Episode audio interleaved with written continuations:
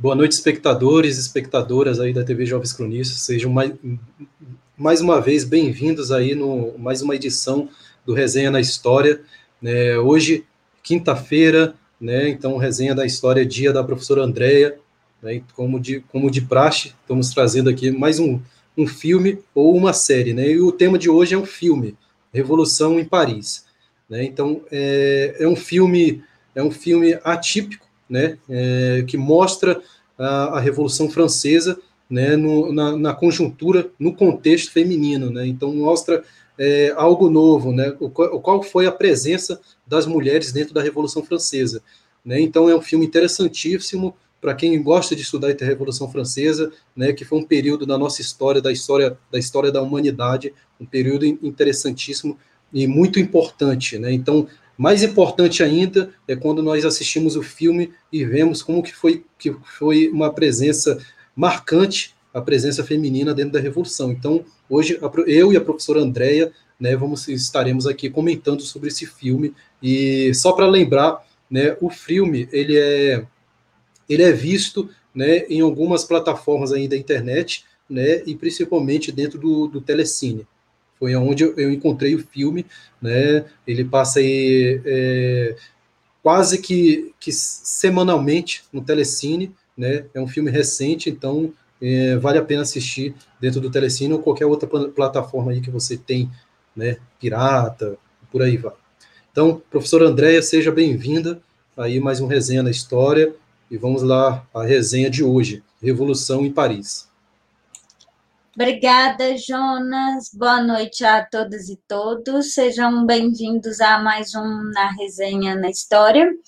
E hoje a gente vai falar, como o professor Jonas falou, que o filme A Revolução em Paris é um filme francês é, que foi lançado em 2018. No Brasil, ele chegou em 2019.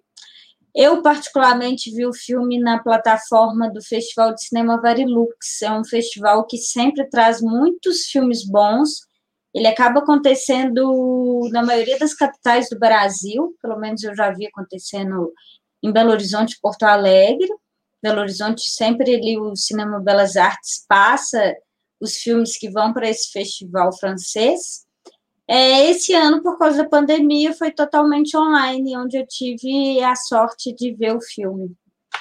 E é um filme que me chamou muita atenção, porque ele traz uma abordagem diferente para a Revolução Francesa, embora a Revolução Francesa ela seja um, marco não só no imaginário francês, mas para toda classe burguesa, já que é a ascensão é, dessa nova classe, ascensão de uma nova forma de governo, é, enfim, a revolução que coloca fim ao antigo regime, é uma revolução em que nasce finalmente o modelo republicano, tal qual conhecemos hoje, e que se começa a discutir modelos de democracia, que embora esse modelo, né, esteja sempre mudando, o marco inicial do modelo democrático moderno vai começar a ser entendido ali nesse momento na Revolução Francesa. Bom, ele é um filme que, se a gente for googar, ele vai ter muitas críticas, críticas no sentido ruim da palavra, porque me parece que o setor conservador, que tem um imaginário historiográfico, uma consciência histórica um pouco conservadora, não gostou do filme. Acha que é um problema cinematográfico a escolha do diretor em focar na classe, na população mais pobre, porque o protagonismo do filme é justamente, não é nem a alta burguesia, são justamente os trabalhadores mais pobres e as mulheres. E aí eu acredito que essas críticas, na verdade, elas não entenderam que o, o intuito do filme é mostrar o que um historiador muito famoso, filósofo da história muito famoso, que é o Walter Benjamin, chamaria de motor da revolução, que são né, os chamados sans-culottes, né, e a população mais baixa, que é a população que estava na rua. Então, o primeiro ponto de destaque desse filme, A Revolução em Paris, é justamente esse protagonismo, que não é nem um protagonismo em histórias subjetivas e individuais, de personagens individuais, é um protagonismo do povo, do povo indo para a rua, é, vivendo a revolução, tentando entender a revolução, porque essa revolução ela acontece em várias camadas, é preciso a gente entender a revolução como um evento, como um movimento que não acontece apenas no meio intelectual, ele nasce ali, as ideias nascem ali com o iluminismo, claro, né, com ideias como liberdade, igualdade, fraternidade nascendo desde meados do final do século XVII, passando pelo século XVIII, de questionamento do antigo regime, mas, no entanto, ele só é uma revolução porque ele mexe com várias estruturas da sociedade. Então, o filme, esse ponto positivo, que é muito mais do que positivo, ele é didático também, para a gente sentir é, que, de fato, uma revolução só acontece quando ele mexe em todas as esferas da sociedade. Bom, o filme ele vai começar com a queda da Bastilha, né, que acontece em 14 de julho de 1789, que é um evento marcante, né, que para vários historiadores se inicia exatamente ali a Revolução, é, e vai terminar em 1793, uma fase que é o início da chamada fase do terror, quando o rei Luís XVI é decapitado na França. É, desculpa o spoiler, gente, mas eu garanto que isso não atrapalha nada o filme. É, bom, mas antes mesmo dessa cena inicial ali do enredo do filme, a gente vai ter uma espécie de prólogo, que é a cena onde o rei Luís está beijando, né, que é um, um ato que acontecia todos os anos, que é o rei lavando os pés das crianças, numa tradição que acontecia toda quinta-feira santa. Né? Então, isso aí é um ato que revela mais ou menos o pacto entre rei e sociedade, principalmente rei e população. É, e aí tem até uma fala engraçada, que aí eu falo que é outro ponto positivo do filme, porque o filme faz essas, traz essas frases de efeito para a Revolução, e aí, como a gente pode ver, o rei está be tá beijando o pé, né? Está repetindo a cena de Cristo, que beija os pés dos, dos apóstolos. E aí tem é, esse simbolismo, essa cena é simbólica por conta disso. E um dos meninos fala: Um dia eu também terei meus próprios tamancos. E aí que a gente vê que a revolução, de fato, ela acontece. O motor inicial da revolução é esse desejo das classes mais baixas ascenderem. A gente sabe que a revolução ela começa com a revolta, a população está passando fome, a população não se contenta mais com os privilégios né, da nobreza, da alta classe é, do primeiro estado. Então, a gente vai ter a cena inicial da queda da Bastilha. A Bastilha é um símbolo do antigo regime. Para quem não sabe, a Bastilha é onde ficavam presos aqueles opositores do antigo regime. Inclusive, em determinado momento, a revolução né, passa a questionar. Então, a partir do momento em que a Bastilha é tomada, pega fogo, é, a gente tem o um início ali, um início simbólico da revolução.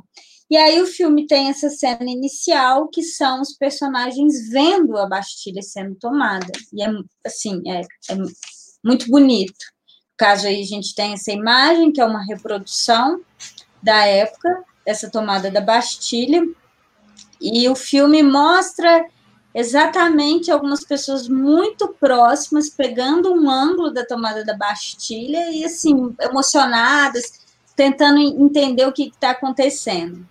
É, e aí o filme vai trazer esses personagens que são os protagonistas, que são mulheres, cozinheiros, camponeses, pessoas muito pobres, e elas, na cena inicial, estão comemorando essa tomada da Bastilha, ali meio que tentando entender. No mesmo momento em que elas estão comemorando, elas estão meio tristes, porque uma das personagens principais, ela acaba de perder um bebê, e aí, porque, né, por causa da fome, então, mostra esse contraste do filme, outro ponto positivo para o filme. Bom, e aí, como o Jonas falou, outro ponto positivo são a liderança das mulheres, como as mulheres aparecem de forma a liderar os movimentos de rua e os movimentos ali do corpo, né? É, do corpo no sentido de manifestações. Aí tem uma das cenas em que as mulheres estão caminhando em direção a Paris, elas estão indo protestar em Paris. É uma cena em que elas saem do campo, estão indo é, cantando, é, falando palavras de ordem, é,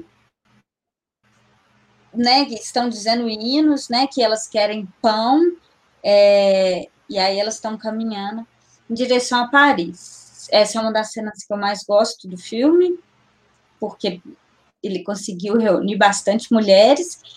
E aí eu acho que a crítica também não entendeu quando acha que isso é apenas um, um uma, uma questão atual, né, que o cinema todo. aborda. Oi? Dá, é, é... dá a impressão de que, dá a impressão de assim de que a revolução foi só pelas mulheres, né, com essa cena. E aí acho que dá aí aí, aí que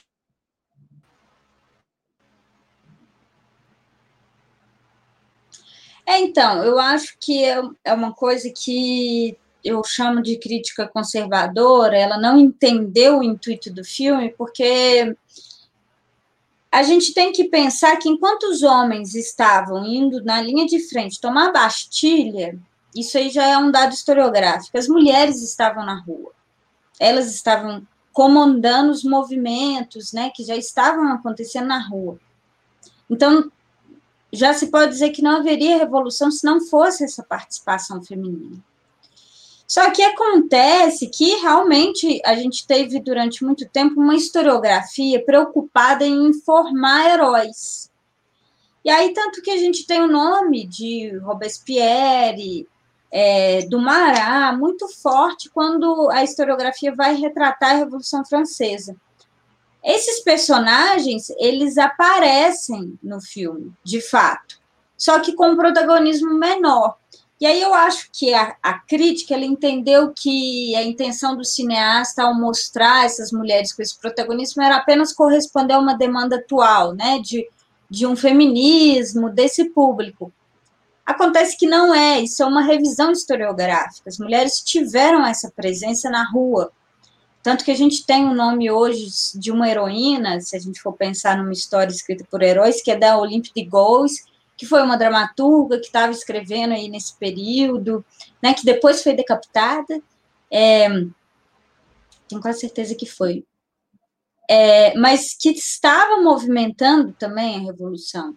Então, o intuito do filme ao mostrar essa presença feminina não é um mero capricho cinematográfico. Tem uma relação com a historiografia, com essa forma de, de reescrita da história né, de pensar a história não apenas com esses grandes heróis, mas também as pessoas comuns e que muitas vezes não aparecem na narrativa. A gente tem que sempre lembrar que a história é uma ciência, ela usa de fatos, mas que é uma ciência que está sempre sendo construída à base de narrativas. Eu posso escolher a narrativa, eu posso contar a história da Revolução Francesa através apenas do, do Robespierre, dos, dos né, dos textos dele muito efervescentes ali nas assembleias. Eu posso fazer uma história da Revolução Francesa apenas com os acontecimentos ali na Assembleia, mas eu posso escolher também contar dos que não foram contados ainda, como essas mulheres que estavam presentes, que estavam liderando. E aí, essa é uma das cenas das mulheres, e elas estão cantando, entoando hinos, é, querem pão, querem comer pão. É, se o rei está em Versalhes, vamos até Versalhes. É, é uma cena bem bonita, isso na chuva também. Claro, emotiva, de certa maneira romantizada, mas aí é, é o intuito do filme mesmo, é, é o intuito do cinema trazer, reforçar todo esse imaginário. É, então, essa também é uma das cenas bem marcantes, quando elas estão indo em direção a Paris. É, e aí o filme o tempo inteiro traz como protagonismo esse povo, é, traz para frente é, esses que ficaram ocultos pela historiografia, pelo cinema, tantas as vezes.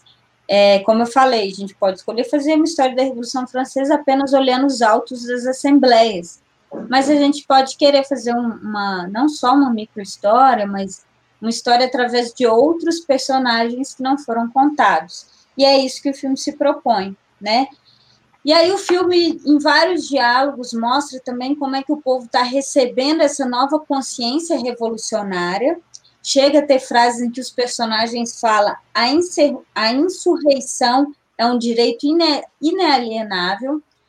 É, o filme tem umas coisas que eu considero até didáticas também, porque vão, vão falando trechos da, da, da Constituição Cidadã de 1793, também é lido no filme alguns trechos, para quem não sabe, a, os direitos humanos da ONU é baseado nessa Constituição, a Constituição, acredito que de, de vários países é baseado, né, em que esse direito dos homens e de cidadãos, ele realmente é revolucionário, ele realmente coloca é, diminui um pouco né, a diferença entre os estados, entre, entre o primeiro estado, o segundo estado, o terceiro estado. É, então, de fato, o filme todo o tempo está falando frases desse discurso. É, tem mais uma vez a participação das mulheres, em algumas cenas tem as mulheres até falando o direito das mulheres, né? A gente não tem. E aí, anos depois, inclusive, é escrito né, o direito das mulheres, que inclusive tem uma relevância no Brasil mais tarde, né? É, isso é usado em, em, se a gente for olhar alguns, algumas revistas de mulheres que estão reivindicando o direito, elas usam é, o direito da mulher, que, que, que, é do mesmo período, que é inspirado no direito dos homens e do cidadão. Bom, é, essas estão, esse é o forte do filme essas cenas do povo, do povo na rua, das lutas, é, mas tem também o lado que, é, que mostra as assembleias.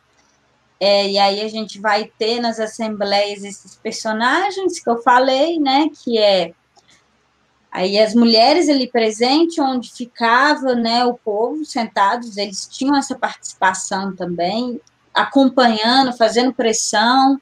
Se hoje a gente tem assembleias em que qualquer pessoa pode assistir, é, as votações, o que está sendo dito, isso se inicia com a Revolução Francesa, é, né, essa, inaugura esse lugar ali de, na verdade, do povo sendo representado, dessa democracia representativa. E aí, como representante do povo, a gente vai ter tanto Robespierre quanto o Marat, que são dois personagens ali que ficaram conhecidos por causa do discurso, no filme, eu acho que o Robespierre está sendo até bem retratado de maneira um pouco leve. Não sei o que, é. que você achou, Sim, tá. tá. É, é, o Robespierre, né, no início da Revolução, ele, ele foi ele foi mais mais um revolucionário, né? Tanto é que ele teve o apoio, né, do Sans né, no início. Né? Depois ele que depois, eu acho que esse, esse perfil dele de início é um perfil que foi no final da, da Revolução, né? E tomou esse perfil no final. Assim, ele, ele, era, ele era muito ele era muito apoiado pelos Sanskrit justamente porque ele tinha um perfil bem mais revolucionário, né? É, e aí no filme eu achei que ficou, eu não sei se é por causa dessa intenção do filme mesmo, de mostrar muito mais a, o protagonismo do povo, do que necessariamente fazer essa contraposição, essa historiografia que eu estou falando, que criou a imagem do Robespierre como né, o grande revolucionário da, da Revolução Francesa, mas no filme ele está tá bem brando, né? Tanto que quando ele começa os discursos dele, eu achei que ia ser uou, ia ser um, um, um, um verdadeiro, né, um show de interpretação, e não foi né? É. É, não sei se é pelo estilo desse ator, o Luiz Garrel, mas, mas ok, bom também, ficou bacana o, o, a participação. A gente vai ter também o Mará, que era um pintor, esse sim acho que está tá. tá bem representado no filme. né? Tem ele conversando com as pessoas, ele era dito um pouco como como doido nas assembleias, né? Porque, bom, ele não só está representando os sanculotes, a classe mais baixa, mas também ele está representando a classe artística, né? Então, de fato, ficou muito legal a participação dele no filme. É.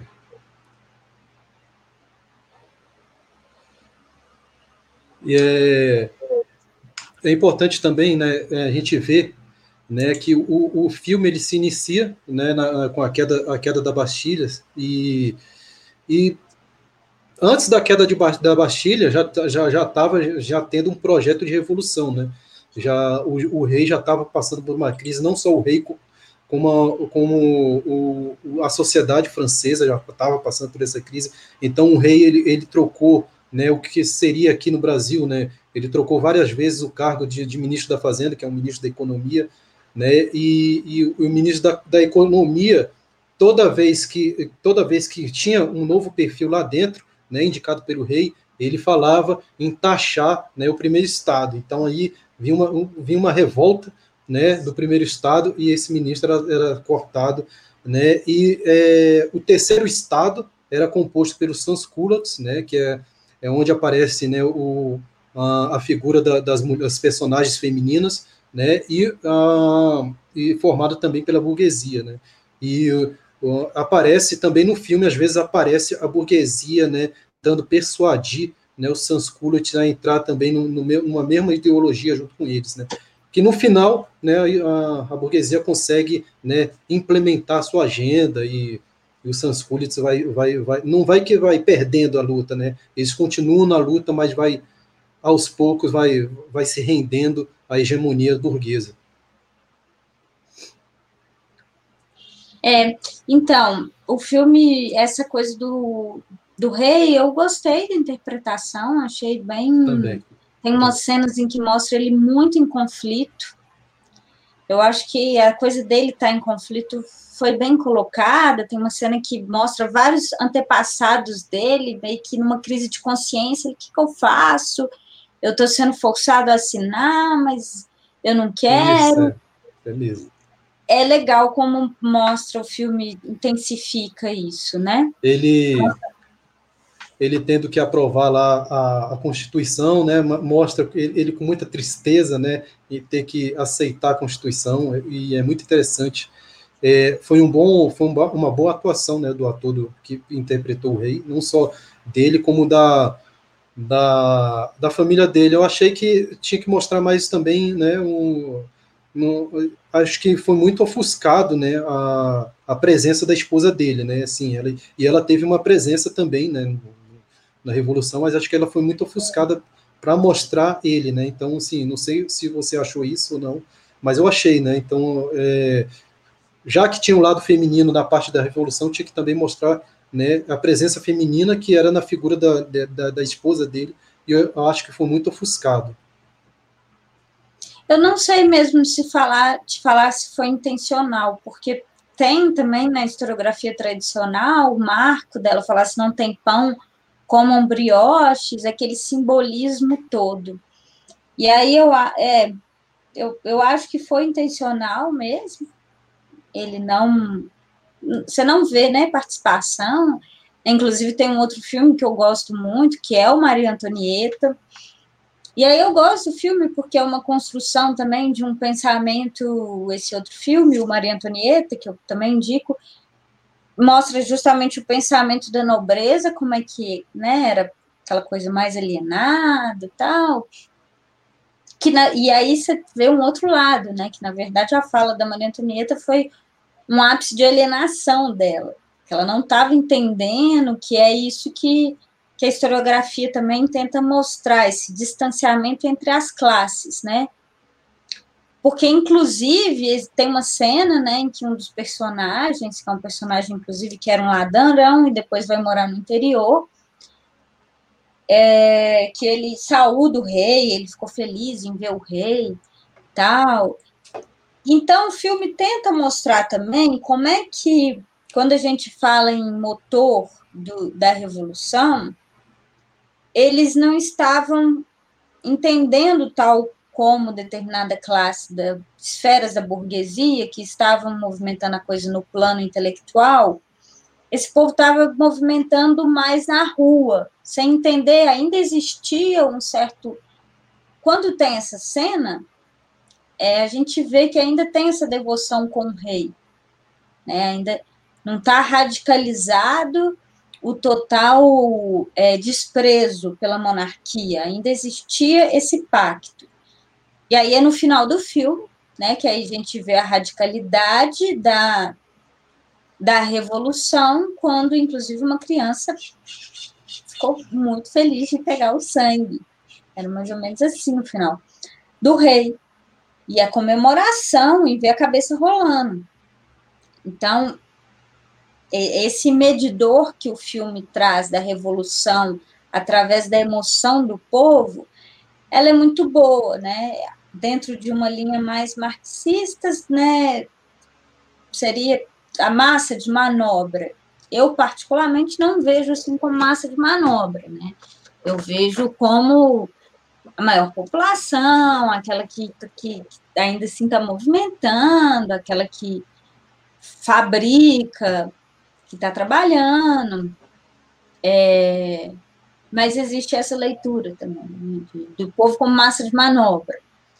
E pode ser feita também, né, como aquela que estava indo para a rua, mas que, que, assinava as petições, já havia as petições é, e não entendia. Mas isso mostra consciência também, não mostra que não existia consciência. É, existia, só que de fato existia uma esfera da burguesia que estaria se beneficiando primeiro dos acontecimentos e até dos ganhos da revolução do que essa população que estava indo para a rua.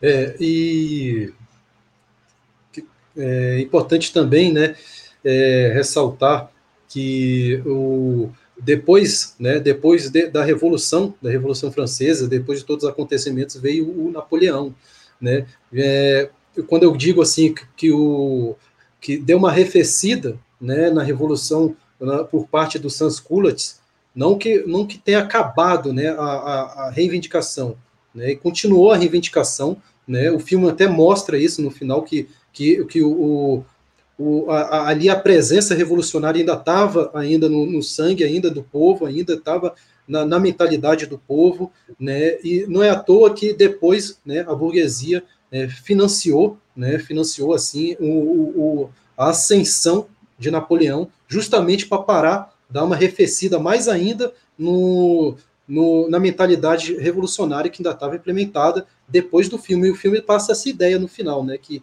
que, que não acaba ali, ainda ia continuar as contradições dentro da França, e uhum. principalmente inserida bem na classe da nesse terceiro estado, né? É, e aí a gente já sabe mais ou menos o andamento da revolução, que foi o não houve mais contenção, a coisa tomou é, um, um, desfecho que o próprio Napoleão ele se beneficiou disso. É, aí ocorre as invasões napoleônicas, é, Aí a gente vai ter na Espanha vários países vizinhos em que sofreram com a, com a invasão napoleônica. A gente tem um, um que é esse pintor aqui, o Franz Goya, que foi um dos principais questionadores dos ideários da Revolução Francesa, que vai falar é, igualdade, liberdade e fraternidade para quem?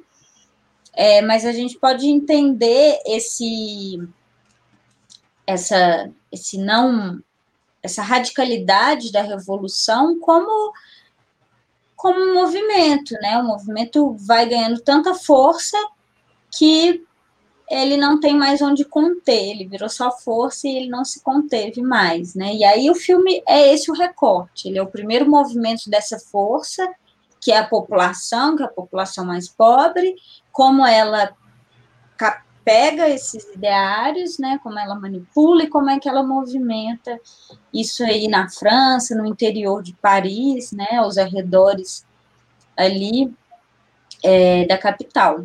Mas é, de todo modo, um filme que, que vale muito a pena é, de assistir, de contextualizar, e tentar olhar para esse lado da história também, que não é feita só por grandes heróis.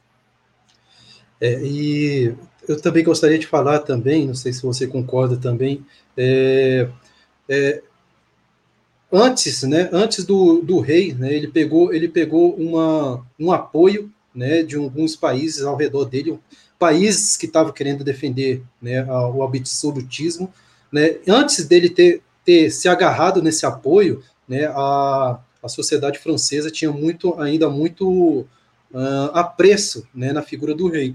E no filme mostra, né, que, que quando ele pegou, né, ele se agarrou nesse apoio, aí foi distribuído, né, é, pela sociedade, né, que ele, ele estava traindo, né, a, a pátria, né, aí os Sansculots, né, principalmente eles, é, decidiram se revoltar, e eu acho que eu acho que no, no, filme isso é bem, é bem simbólico, né, que mostra que foi ali que começou a queda do rei, né, Sim, inclusive eu acho que a tradução do filme, eu vi umas outras traduções, algo ligado como sentimento de uma nação. É uma coisa assim, aqui no Brasil que chegou como a Revolução em Paris. E aí é interessante, né? Porque o, o ideário, para eles, chega nesse sentido mesmo, de se sentir francês e de que o rei deveria esse pacto, né? O pacto que, que aparece no começo do filme, do rei beijando os pés das crianças, lavando os pés da criança. Esse pacto ele tinha que ser feito. Então, realmente é uma boa lembrança essa que você teve aí desse de como a população recebeu, né? E aí quando ele está fugindo, a população já se revolta. O, o rei fugiu. E o filme mostra isso, né? Como a informação vai divagando, como as pessoas vão gritando a informação, e aí, quando ela chega para elas, ela já chega com, com muita paixão, com muito sentimento. É, ponto positivo, a gente está falando de um período em que a maior população era analfabeta, que não havia Rede Globo de televisão, né, para manipular a informação, que a coisa era mais um boca a boca mesmo. É, e quando esse, esse, esse, esse ideal nacionalista, né, que o filme mostra muito bem, ele foi também implementado né, numa figura feminina bem antes da Revolução. Né? Vale ressaltar que teve, a, teve a militância, digamos assim, né, a militância da Joana d'Arc né, na Guerra de 100 uhum. Anos. Né? Então, ela foi, foi uma militância feminina e nacionalista. Então, assim, a presença feminina no filme, né, ela tem, é, tem os resquícios de Joana d'Arc. Né? Então, assim, um filme que eu acho que é, é algo novo na historiografia e real né, dentro do contexto uhum. ali, do contexto do, do, do, período ali da, da Revolução Francesa. Né, professor? É, a Joana d'Arc é o símbolo da liberdade francesa, né? Ela libertou a França. Exatamente, exatamente. E na, na figura do Napoleão Bonaparte, né? também não sei se você vai concordar comigo, né? Sim, ele foi um, ele foi uma peça, né? Fundamental, né? Na, da burguesia, né? Para tentar apartar ali um, uma, uma ameaça revolucionária que havia já já, já, já, já tinha já se inserido na Revolução Francesa, uma ameaça de uma revolução popular, né? então ele foi uma peça ali fundamental usado pela burguesia para tentar afastar isso, e num determinado momento que ele não servia mais né, nesse jogo, ele foi, uhum. ele foi chutado, assim, e eu comparo muito com o que está acontecendo aqui né, com Bolsonaro, então assim, ele foi uma, uma, uma peça isso aconteceu também com Hitler, Mussolini. Né? O Hitler e Mussolini foram, foram peças dentro da burguesia para tentar afastar, afastar a ameaça de uma União Soviética. E aqui no Brasil, eu acho que também eu comparo muito com, com o que aconteceu com Napoleão Bonaparte. É, esse uso de uma figura é, sempre tem por trás, né? Na República, mesmo um rei mesmo, acho que Pedro II, eu gosto sempre de fazer essa referência com os meus alunos, a, a escravidão cai, o Pedro II cai, o segundo reinado cai. Então, não existe, talvez, governo, claro que tanto a gente está falando de extremos, estou falando do Pedro II aqui, já de, de uma monarquia, mas quando Napoleão cai, ele já estava imperador, já tinha se proclamado imperador, é, mas quando ele cai é muito suspeito, ele já tinha perdido o poder, né? O poder que ele estava ajudando a fazer a manutenção. Beleza, então, é, toda, toda a resenha, agora eu inventei aqui um quadro com você, né? Então, assim, toda a resenha, eu quero que você, você dê uma nota, né, para o filme, é, fale um ponto positivo do filme, mas seja, assim, ponto positivo isso e por quê, e um ponto negativo do filme. ah, nesse eu daria oito e meio. Tá, acho que o ponto positivo eu falei, ele incomoda a historiografia tradicional, a consciência histórica de que a Revolução Francesa é só um, um produto da burguesia. É, então, muitos pontos positivos para isso, acredito que é preciso. O cinema, ele tem a responsabilidade, ele, embora ele não seja história, o cinema ele é uma representação de uma consciência histórica, então, acho que ele trouxe essa nova consciência histórica de que está se formando hoje, né, de que todos nós, inclusive o povo, é um agente da história, está sempre movimentando a história. Então, esse é o ponto positivo. É o ponto negativo, acho que teve alguns pontos que poderia ser melhor explorado, o desfecho, talvez, do filme, mas nada assim que fosse chato. É um, um bom filme. É. Então, esse é mais uma edição do Resenha na História com a professora Andréia, sempre trazendo aqui com a gente né, um filme. É, eu, eu, eu não vi esse filme, não, tinha visto o filme Revolução em Paris, eu vi com a indicação dela, achei interessantíssimo, não sabia da presença das mulheres, descobri com o filme, né? Então, assim, foi um filme interessante da minha parte, gostei muito de ter assistido. É, já vou logo passando que o próximo resenha, né? Eu e a professora Andréia aí estamos estamos planejando aí uma homenagem, né, o Dia da Consciência Negra. Então vem coisa nova aí, vem, vem uma série de filmes que vamos apresentar a vocês, livros. Então eu e a professora Andréia estamos trabalhando nisso para mostrar para vocês um algo, né, é, relativo ao Dia da Consciência Negra. Então, professora Andréia, gostaria de agradecer mais uma vez aí por você ter participado junto comigo nessa parceria, né? Você é parceira nossa aqui. Então, gostaria de muito de agradecer você né, pela presença e até o próximo Resenha na História. Obrigado. Obrigada, Jonas. Eu que agradeço aí a parceria e muito obrigada ao nosso público. É, curtam, comentem e compartilhem. Beleza, até a próxima, até a próxima quinta-feira, pessoal, e até.